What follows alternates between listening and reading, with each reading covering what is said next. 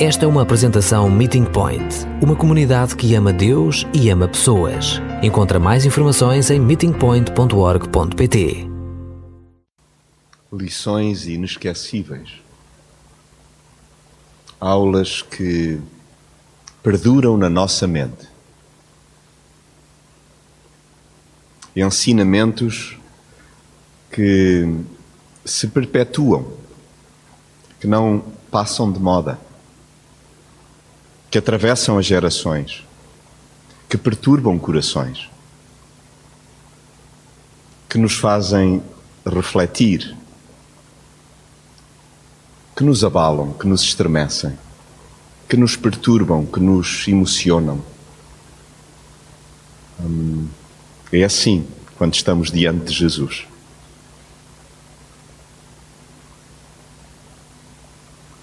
Enquanto cantamos, como comunidade, fazendo afirmações, olhando para Jesus, tomando-o como Mestre, como Senhor, como Salvador. É Ele que nós queremos ouvir. Queremos disciplinadamente inclinar os nossos ouvidos e permitir que a Sua voz ecoe e por isso desejo convidar-vos novamente, porque já o fizemos em dois momentos na celebração, a abrir a palavra em Mateus no capítulo 23, sendo certo que nos vamos deter nesta lição, mais uma, inesquecível de Jesus e que está referida no versículo 24. Coar o mosquito e engolir o camelo.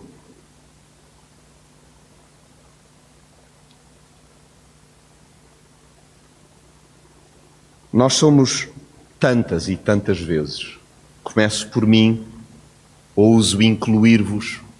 Se porventura tal não ocorreres, então saiam delicadamente dessa roda e Ainda assim, peço-vos que acompanhem este raciocínio. Olho para mim e dou-me conta que sou muitas vezes picuinhas no que respeita aos outros. Minucioso, detalhista. Um, é fácil rapidamente detectar uma gralha no outro. E, e tomo-as sempre como sendo grosseiras, garrafais, que estão à vista de toda a gente, as falhas, as dos outros, claro. Pinto o mundo pessoal de cor-de-rosa e olho para os outros de uma maneira muito minimalista, preto ou branco. Acontece-me a mim. Não sei se porventura vos ocorre também. No entanto, eu gosto de olhar muito para a palete de Jesus que é multicolor. Não há nenhum tom que não esteja então acessível à sua bondosa mão, à sua justa mão, à sua amorosa mão, onde os diferentes tons do amor pincelam tudo. Não há nada que o amor de Jesus não possa pincelar. E nesta lição inesquecível, pode parecer-nos que Ele, o nosso Mestre e Salvador, que nos conhece tão bem, que nos conhece de gingeira, está, parece que, a borrar a pintura da nossa vida toda, está a deitar, a esparramar a nossa vida toda e fica ali à mercê. No entanto, se olharmos com atenção, ele está a limitar-se a colocar a verdade pelos olhos da nossa alma dentro. É o que ele deseja, Jonatas. Meu anseio é que tu vejas. Jesus enfrentou sem rodeios e à medida que fomos ouvindo a palavra sendo lida pelo Iô e pela Mónica, no capítulo 23 de Mateus, até ao verso 23, exatamente o que antecede aquele que daqui a pouco gostaria de colocar a bold, a negrito, assim, em letras maiores. Jesus está a enfrentar sem qualquer tipo de pruridos, sem rodeios, os líderes espirituais que ministravam o que não viviam. E olhem que os tempos lá atrás não são muito diferentes dos de hoje. Os responsáveis religiosos, à época, não são diferentes de mim ou de tantos de nós com responsabilidades ministeriais. E gosto de lembrar que, enquanto seguidores de Jesus, todos nós somos sacerdotes, todos nós temos um ministério, todos nós temos uma paróquia, todos nós temos responsabilidades. Mas o que é verdade é que Jesus está a varrer-nos a todos, então, com uma verdade que é tão incomodativa, tão perturbadora, mas que espero que nós possamos hoje querer ver e abraçar. A espiritualidade dissimulada, além de denunciada, é duramente reprovada por Jesus. Ele não tolera responsáveis, ou se quiserem o prefixo, podemos usá-lo. Jesus não tolera irresponsáveis religiosos que bloqueiam a intimidade com Deus e atravancam o crescimento espiritual das pessoas, sobrecarregando-as com regulamentos fúteis, com regras e regrinhas. Quem assim haja, bem pode contar com a intransponível oposição de Jesus, porque, no fundo, não está mais do que a barrar o domínio de Jesus. E Jesus clarifica que a reverência a Deus não passa pela imposição de mil e uma regras, antes pelo cultivo de um coração inteiramente submisso. A caminhada cristã não é um amontoado insuportável de proibições, mas sim uma fabulosa coletânea de desafios. E por isso gostaria, pela primeira vez hoje, de ler convosco o versículo 24 até 28 e ainda o versículo 33.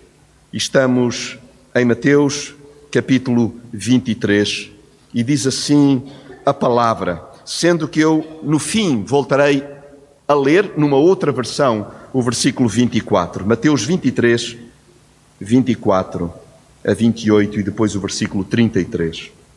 Conselheiros cegos. Vocês são daqueles que coam um mosquito, mas engolem um camelo.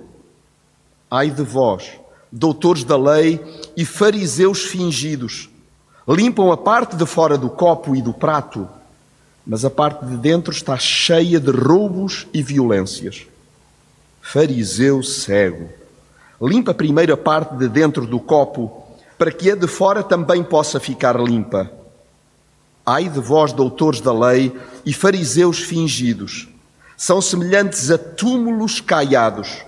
Por fora parecem muito bonitos, mas por dentro estão cheios de ossos de mortos e de toda a espécie de podridão. Assim são vocês por fora. Assim são vocês. Por fora parecem muito boas pessoas aos olhos dos outros, mas lá por dentro estão cheios de fingimento e maldade. Verso 33. Serpentes, raças, raça de víboras, como é que hão de escapar à condenação do inferno? E no verso 24, releio a versão que há pouco referi: Conselheiros cegos, vocês são daqueles que coam um mosquito, mas engolem um camelo. Numa outra versão, lemos guias cegos que coais um mosquito e engolis um camelo. O que é que Jesus terá querido dizer mesmo com estas palavras? Guias cegos que coais um mosquito e engolis um camelo. Porventura estará Jesus a falar de mim, de ti, de nós? Ou isto é só para uma cúpula, para uma elite, para uma pequenina porção dos seguidores de Jesus à época e porventura também com aplicação válida para aqueles que têm determinado tipo de responsabilidades muito específicas na orientação espiritual, então de outros. No fundo, pode dizer-se que a classe religiosa dos tempos de Jesus era extremista como se atualmente isso não acontecesse também.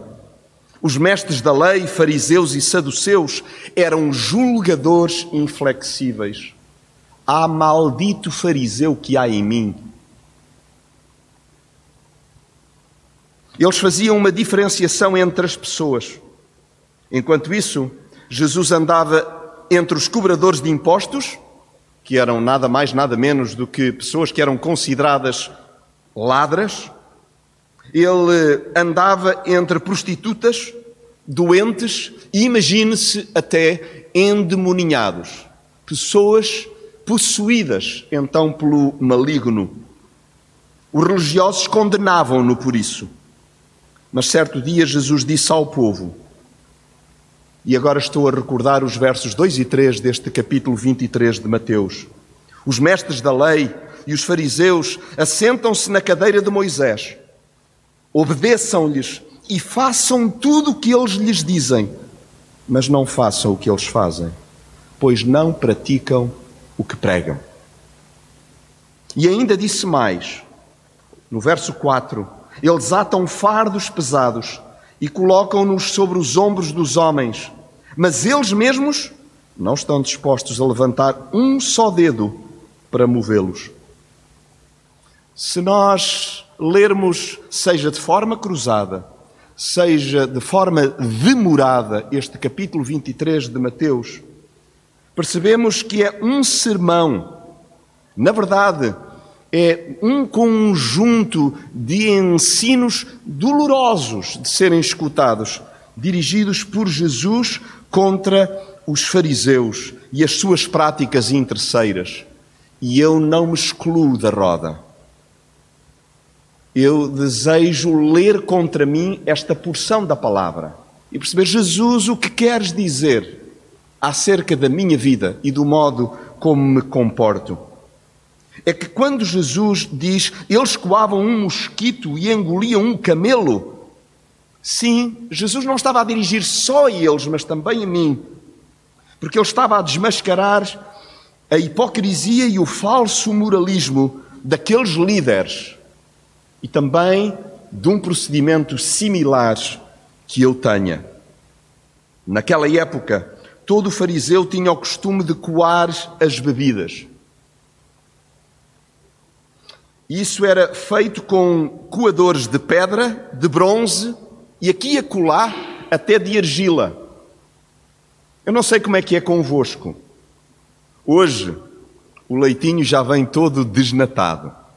Tenho de viajar na minha memória até à minha infância e onde era particularmente meticuloso, então com o uso de coadores quando o leite, depois de fervido, tinha o quê? Sim, natas por cima.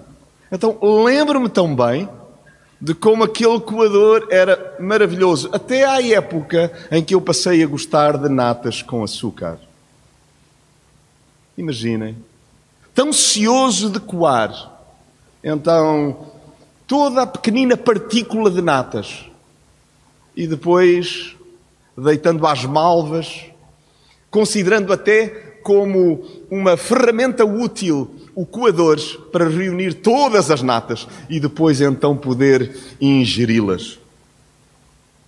O que é verdade é que os fariseus, eles estavam muito habituados a coar então tudo aquilo que porventura pudesse, estando no vinho, ser engolido e digerido como sendo impuro. Eles coavam o vinho para não correr o risco de engolir um mosquito, que era considerado o menor ser vivo impuro que constava na lei de restrições alimentares do Antigo Testamento. E só para que não fiquem quaisquer dúvidas como eles estavam a ser rigorosos, eu releio então aquilo que encontramos em Levítico, no capítulo 11, no verso 23 mas considerarão, estou a ler no Antigo Testamento, impuras todas as outras criaturas que enxameiam, que têm asas e que se movem pelo chão.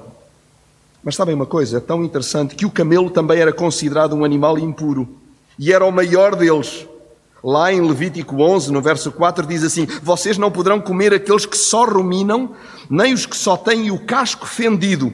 O camelo, embora não rumine, não tem casco fendido. Considerem-no impuro. Por isso, Este exemplo não foi assim um capricho, não foi um vibe que deu a Jesus e lembrou-se assim à última da hora de apresentar isto, chapar esta realidade então diante dos seus ouvintes. E recordo que não era apenas a classe religiosa, eram todos os seus seguidores. É por isso que é importante eu incluir-me nesta lista. Jesus usou uma figura de linguagem para dizer que eles se preocupavam demais com pecados pequenos mas cometiam outros bem maiores. Trata-se de mais uma hipérbole, já que, como todos sabemos, creio, é impossível alguém engolir um camelo. Os fariseus tinham perdido a noção do ridículo, porque coavam uma impureza e depois engoliam uma muito maior. Eles preocupavam-se demais com coisas insignificantes, como um mosquito, e cometiam falhas enormes, como um camelo. E eu creio que há uma diferença suficientemente desproporcionada para que eu possa dizer: espera, o que é que isto tem que ver comigo? Jesus deu vários exemplos que ilustravam a hipocrisia dos fariseus, porque eles eram realmente desonestos, aproveitadores, cruéis e gananciosos. E, Jesus não se limitou a apresentar assim em parangonas este tipo de acusação. Ele sustentou. Se repararem comigo em Mateus no capítulo 23, no versículo 3, ele refere que os fariseus não praticavam o que pregavam. E que maior incoerência há na minha vida do que eu pregar algo, eu anunciar algo que eu não vivo. Eles dificultavam a entrada de pessoas para o reino de Deus. Eles criavam embaraços, eles criavam obstáculos, eles dificultavam a vida das pessoas para que elas se apercebessem de que eram profundamente amadas. Eles exploravam as viúvas, verso 14. Eles pagavam o dízimo de tudo, mas desprezavam os necessitados. Como é que isto tem que ver com a minha vida? Uma aparente liberalidade, uma generosidade que é colocada no gasofilácio. Mas como é que a minha vida, na verdade, no dia a dia, é expressa? Lá no versículo 25 e também 28, Jesus diz que eles mantinham a aparência de bons, mas eram gananciosos e maldosos. Eles seguiam regras humanas e desobedeciam a Deus exaltavam a lei e desprezavam o quê? O amor. E vejam como é fácil nós memorizarmos, nós recitarmos versículos, mas não os entranharmos, não os vivermos. Evitavam pequenos delitos, mas cometiam grandes crimes. Isso é coar um mosquito e engolir um camelo. Repito, eles evitavam pequenos delitos, mas cometiam grandes crimes. E isso é coar um mosquito e engolir um camelo. Ah, Jesus, é isso que tu queres dizer sobre então a minha vida? Simbolicamente, Jesus estava a mostrar, ou se quiserem, Jesus estava a demonstrar que era inútil coarem as suas bebidas para não ingerir um mosquito, quando dentro do estômago já havia uma grande quantidade de carne imunda, vulgo camelo. Deus estava a incentivá-los ao amor ao próximo e eles estavam preocupados com os seus objetivos políticos. Usando a lei para benefício de um pequeno grupo de elite. Não foi à toa que Jesus, como é que foi mesmo que Jesus os classificou? Dizendo: no versículo 33 deste capítulo, serpentes, raça de víboras. Quando é que eu sou realmente perigoso e venenoso?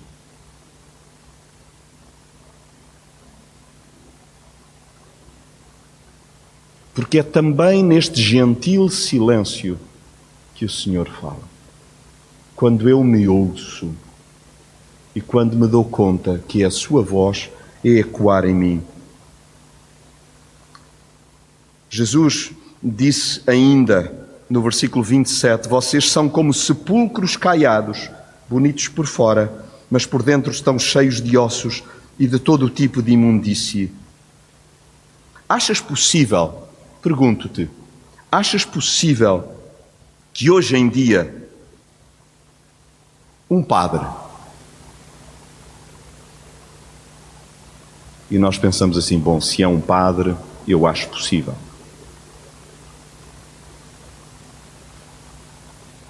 Mas sendo um pastor, mas sendo um responsável que ministra o louvor, mas sendo um leitor da palavra, mas sendo um seguidor de Jesus, mesmo que anónimo na, na cidade, achas possível que um cristão possa vestir-se nos trinques e manter uma aparência impecável, mas por dentro ser uma pessoa semelhante a um fariseu dos tempos de Jesus? Vocês acham que isto é possível? Eu acho. Eu creio que é mesmo possível, e estou a falar de mim. Consegues imaginar um líder religioso a cobrar santidade a um jovem adolescente enquanto ele mesmo está a cometer adultério? Tu achas possível isto? Achas ou não? Eu acho. Até porque Jesus não colocou a fasquia baixa, colocou-a muito alta. Bom, tu que julgas que estás isento de adultério, basta de facto pensares numa mulher e pensares que estás a ter intimidade com ela, de facto estás a viver em adultério. O que dizer de alguém que apregou a importância de doar com liberalidade e que quem não o faça está a subtrair a Deus e aos outros, mas que por si mesmo desvia dinheiro, seja da igreja, seja de outra instituição, para alimentar vaidades e uma vida luxuosa? Tu achas isto possível acontecer? Eu creio que é o prato do dia. Eu creio que é assim o fio da navalha, onde nós todos, qual, corda, qual corda bamba, acabamos então por atravessar. Há cristãos, ou será que não? Que visitam famílias, que aconselham casais e que se lançam na missão de reconstruir lares e restaurar casamentos. Aconselham e exortam pessoas, mas quando chegam a casa encontram o próprio lar destruído. Achas isto possível? Eu acho. E não é nada que me seja alheio ou desconhecido. Isto é realmente possível.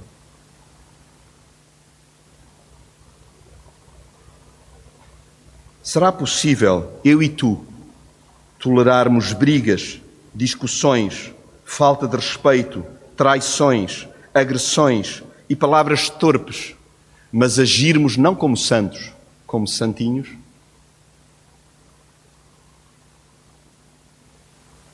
Ou seja, não praticamos o que pregamos e vivemos de aparências. Será isto possível acontecer?